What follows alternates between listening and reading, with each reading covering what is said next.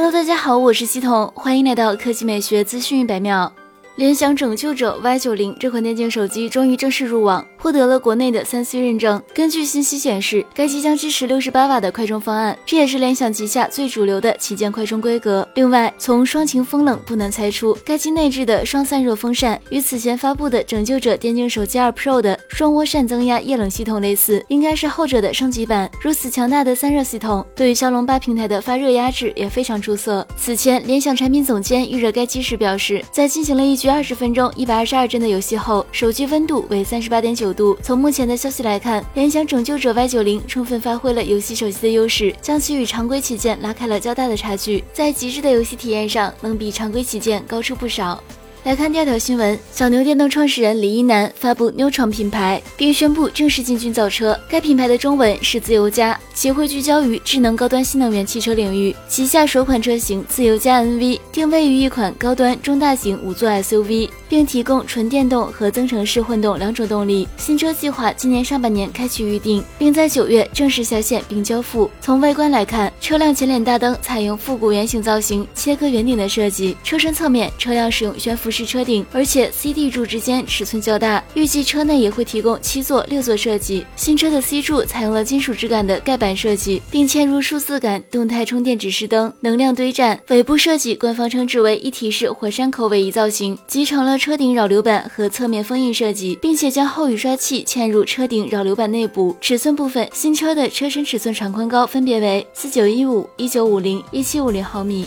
轴距达到二九零零毫米，定位中大型 SUV。动力上，新车将标配智能四驱系统，零到一百千米每小时加速为五点九秒。至于 Gemini 双子动力模块系统，从而拥有纯电动动力总成和增程式动力总成两种选择。好了，以上就是本期科技美学资讯一百秒的全部内容，我们明天再见。